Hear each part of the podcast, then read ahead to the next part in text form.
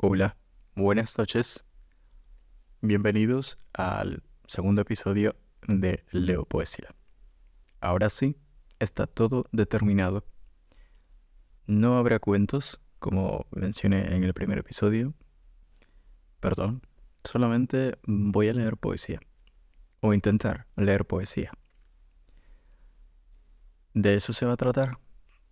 Mm, los poemas a escoger intentaré de que sean de manera aleatoria para así mantener la frescura de la lectura con mucha blancura.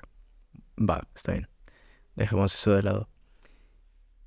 Y para hoy, como pueden leer en el título, es una poeta brasileña. Tal vez no salga en el título, solamente saldrá el poema y el libro. El libro es De la Noche.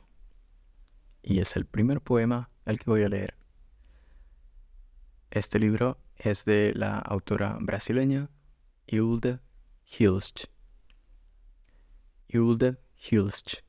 Es muy difícil de pronunciar en portugués. Porque no es un nombre común del portugués. Es mm, de otra lengua, proveniente de otra lengua. No estoy seguro de cuál. Pero en Brasil lo pronuncian así. Y por eso estoy intentando pronunciarlo así. Vale. En español sería Hilda Hilst. Eh, entonces, eh, aparte de escribir poemas, ella también escribía obras de teatro, y si no me equivoco, también ficción. Aunque, mm, sinceramente, no la conozco mucho. He escogido leer este poema porque una compañera y amiga mía, Estefanía Páez, de Santiago del Estero, de Argentina, justamente hoy me envió una página donde comparten poemas de Hilda dos de ellos. Uno de esos poemas es el que voy a leer hoy y el otro es em, el cuarto poema del libro del deseo. Va. Entonces, mm, gracias a Estefanía por recomendar y librarme un poco de pensar que iba a leer hoy día. Ella no sabe que estoy grabando esto. Mm, se lo voy a enviar después. Sí que te mando un saludo. Muchas gracias por ahorrarme la tarea de la investigación o de escoger qué leer hoy día. Justamente ayer empecé a grabar este tipo de episodios, así que ahí vamos. Y una cosa más, esto no tiene edición, todavía no he leído el poema, así que puedo decir cualquier pavada, cualquier soncera, cualquier estupidez. Em, voy a consultar el diccionario si es que hay alguna cosa que no entiendo bien. Y voy a tratar de interpretar, dar mi opinión en, prácticamente en vivo, en directo, después de la lectura. Entonces comencemos a leer el primer poema del libro de la noche de Euda Hilst.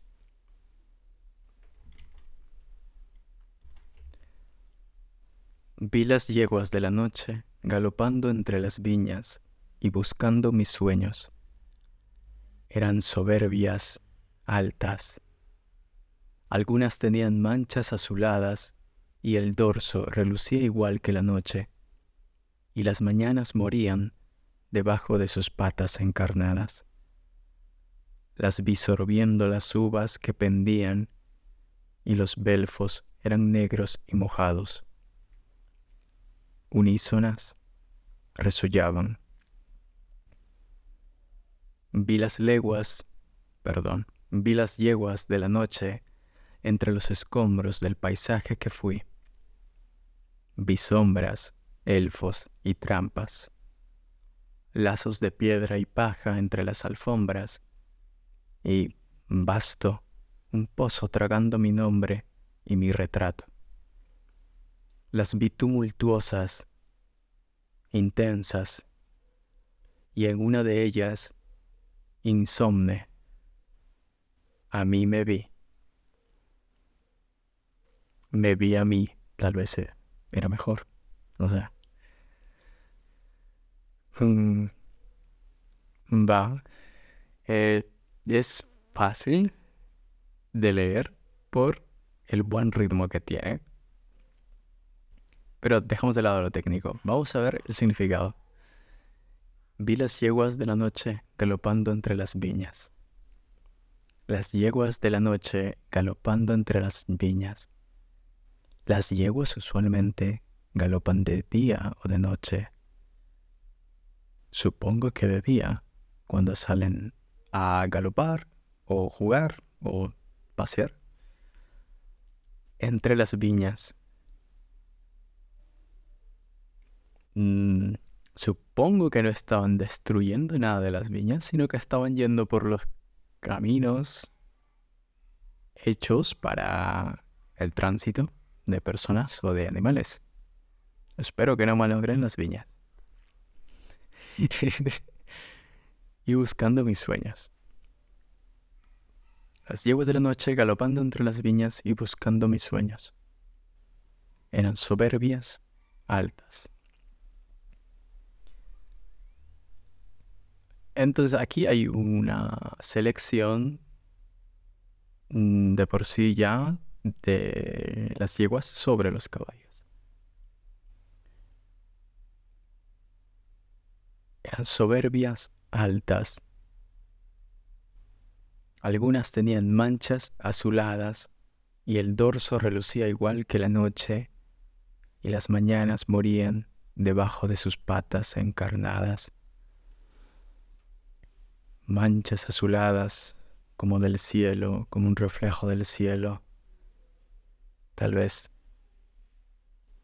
Pero la de noche no, no era un reflejo del cielo.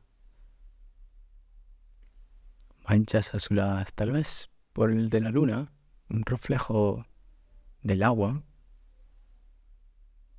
O de la luna sobre... ¿Cómo se llamaba esto? ¿La crit? No, eso es en portugués. Sobre la, melena, no es melena, estoy seguro, pero hay un nombre para esto. Creo que es con cri. Tal vez sea en portugués, tal vez me equivoque. El dorso relucía igual que la noche y las mañanas morían. Entonces el dorso, si relucía igual que la noche, podemos imaginar que la noche tenía una luna bien clara, la luna llena, o que el dorso en realidad era oscuro y no relucía tanto opaco, era opaco como la noche. Las mañanas morían debajo de sus patas encarnadas. Debajo de sus patas encarnadas morían las mañanas. Entonces eran unas patas gruesas, mm, voluptuosas, fuertes, donde las mañanas morían. ¿A qué se refiere esto? ¿Por qué las mañanas morirían debajo de las patas encarnadas? Se refiere al color, pero debajo de las patas encarnadas. Lo que más se me viene a la mente es un tipo de sonido. Por esto de y galope, debajo de las patas encarnadas, morían las mañanas. Se me viene un tipo de sonido en la mente, pero seguramente es un color asociado a la mañana y la muerte de la mañana. Vale, lo estoy seguro. La siguiente estrofa es las vi sorbiendo las uvas que pendían y los belfos eran negros y mojados. Unísonas resollaban. Entonces estaban angustiadas por lo que acaba de pasar. Sorbiendo las uvas que pendían. Vale. Los belfos eran negros y mojados. ¿Qué es un belfo?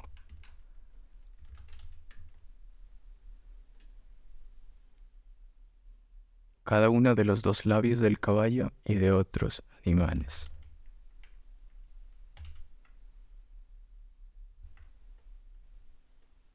Ah, acá está. Crin. Crin es eh, lo que tienen las, cerdas de, los animales, de algunos animales. La parte superior del cuello. Esa es la crin. Tal vez eso es lo que me refería. No quería decir melena, quería decir crin.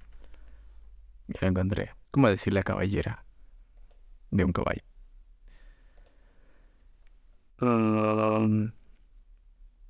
Entonces los belfos son los labios del caballo o de, de las yeguas en este caso, porque puede ser de otros animales. Eran negros y mojados por el consumo de las uvas. Eran uvas para vino, como todas, casi todas las uvas. Unísonas resollaban. Vi las yeguas de la noche entre los escombros del paisaje que fui. Las yeguas de la noche entre los escombros del paisaje que fui. El paisaje que fui es una buena manera de, referirse al, al pasado con cierta añoranza por lo que fuiste, por lo que eras. Los escombros del paisaje que fui. Podría ser un buen título incluso. Vi sombras, elfos y trampas. Los belfos y los elfos. E-, eso fue algo de algo fácil para para la, la traducción, aunque bueno, belfo en portugués es beijo y, elfo es eufo. Aunque la I y la O, bueno, ayuda un poco. Está bien, volviendo al tema. Bisombras, elfos y trampas. Lazos de piedra y paja entre las alfombras. Sombras, elfos y trampas. Había una oscuridad, una cierta magia, y un engaño, lazos de piedra y paja entre las alfombras, lazos de piedra. Nunca había pensado en algo así.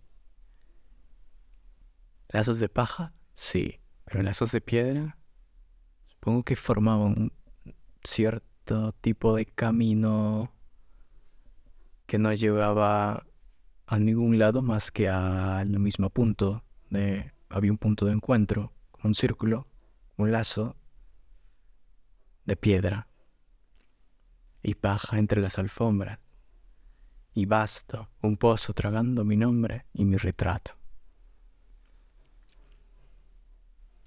El pozo donde estaba, cerca a los lazos, a la alfombra, o la alfombra se dirigía al pozo lazos de piedra y paja entre las alfombras. Entonces había muchas alfombras. ¿Por qué?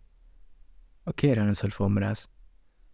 Alfombras de piedra y paja. Hmm. Alrededor de un pozo que traga mi nombre y mi retrato.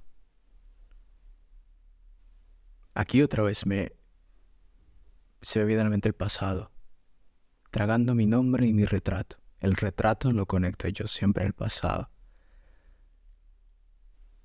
El nombre es puede ser algo que siempre te acompaña, pero el retrato es algo del pasado. Tragando mi nombre y mi retrato, puede ser como tragando lo que, lo que conceptualmente soy y lo que fui.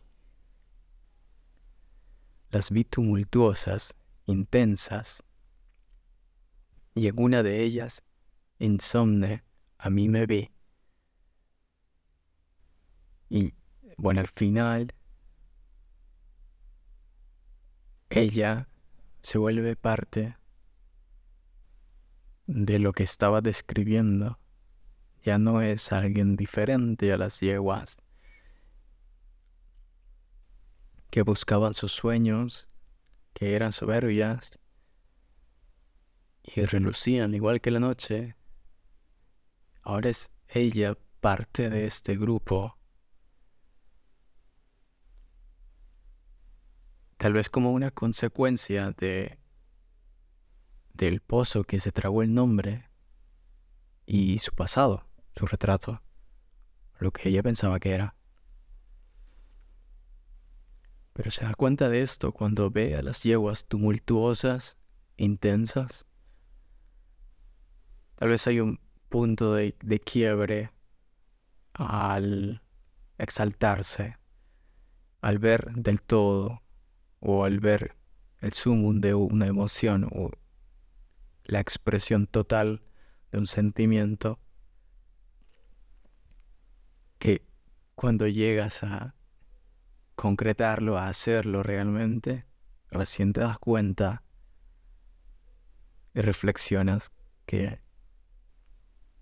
todo ese tiempo eras tú que te veías en otras cosas, en otras situaciones o en otras personas, en otros conceptos, veías un reflejo de lo que ahora eres tú pero recién aceptas. Recién lo aceptas por todo este acontecimiento que pasó. Aunque aquí dibuja todo un cuadro para terminar de esta manera. Insomne, a mí me vi. Insomne. Claro, imagina que te quedas en shock al darte cuenta de semejante cosa. Te quedas totalmente ahí, sin saber, con toda la adrenalina tal vez, que no puedes estar en paz, no puedes conciliar el sueño, no puedes estar tranquila. Te ves en las yeguas, pero aún tengo ciertas dudas. ¿Qué representan si las yeguas? ¿Representa a lo femenino simplemente? tendrían libertad galopando entre las viñas y buscando mis sueños. Tal vez sean las niñas, tal vez se represente a lo femenino, pero de un punto de vista o desde una edad infantil, no creo, ¿cierto? Vamos a buscar un poco más de información sobre las yeguas, porque necesito saber. Las yeguas son un elemento importante de este poema.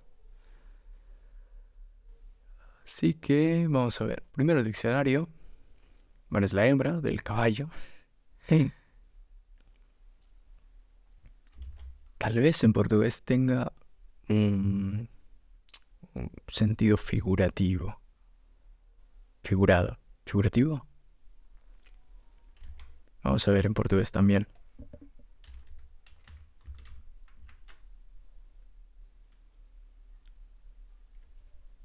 Egua. A ver. Prostituta. Mm, es un regionalismo del norte. También puede ser una persona mal educada. Egua. Va. Vi las llevas de la noche galopando entre... Ah, ok, ahora la noche podría estar asociado entonces a, a las prostitutas buscando mis sueños entre las viñas, soberbias, altas. Mira que me he tomado el poema por no buscar desde el principio significado de yegua, yegua en portugués. ok.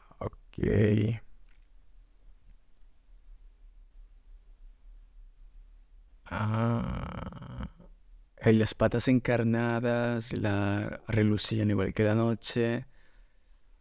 Ah, pues ahora se puede relacionar esto más al, a las prostitutas de una manera más fácil. Ya no es tan complicado imaginarse por qué yeguas.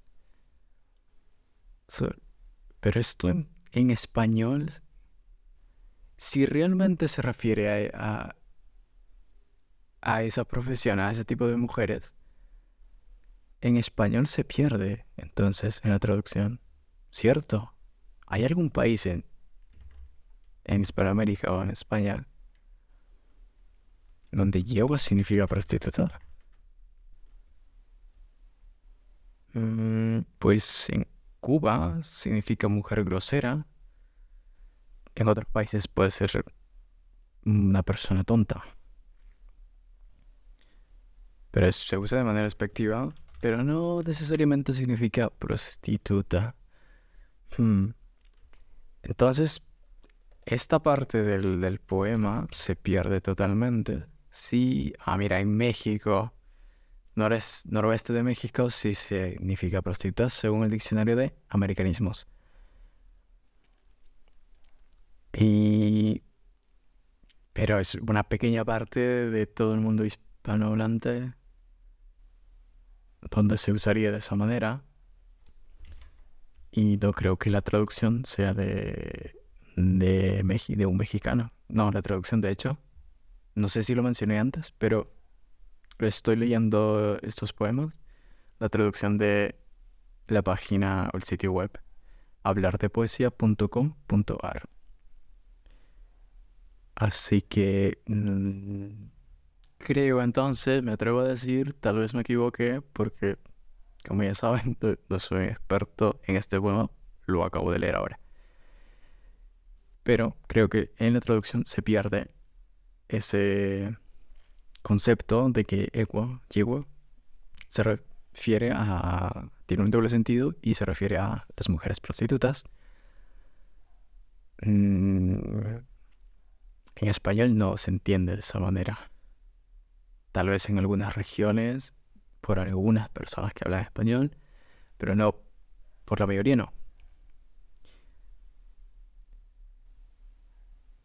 Pero ahora ya sé que podría ser eso, aún no estoy seguro, pero podría ser una forma de interpretarlo, estoy más satisfecho con lo que me he imaginado al final después de leer este poema. Eh, usa palabras fáciles. No hemos buscado muchas palabras en el diccionario, pero eso sí, imaginarse lo que dibuja con palabras es... toma tiempo porque puede ser varias cosas. Y saber a qué se refiere con cada palabra es importante para leer a Yehuda Hilst por lo que tengo entendido hasta ahora. El otro poema en esta página es mm, el poema cuarto del libro del deseo, Tu Deseo. El que acabo de leer es del libro de la noche, de Noche. Y espero que les haya gustado. Muchas gracias por acompañarme hasta ahora. Recuerden que este programa es tipo un diario simplemente de lecturas en el que tomo mi tiempo cuando estoy a solas para leer y después comentar un poema, que es lo que comúnmente hago cuando estoy solo. Qué triste. Pero al menos así me sirve un poco de incentivo compartir la lectura con otras personas a través de este medio. Eso sí, no tiene nada de edición, puede ser incluso aburrido. Si te gusta un podcast con música de fondo, lo siento. O si te gusta un podcast con otro tipo de temática, va ahí tú. Pero aquí lo que prima son palabras, tal vez muletillas, tal vez ruidos de fondo o cosas externas a lo que yo controlo. Pero aquí solamente voy a usar palabras. Que la poesía, en general, en gran parte, se trata de eso. Usar palabras todo el sentido posible. Usar la lengua para hacer literatura. Y solamente la lengua. Eh, no siempre de la manera correcta. Hay poesía que mm, no necesariamente eh, se basa en usar correctamente el lenguaje o la lengua española.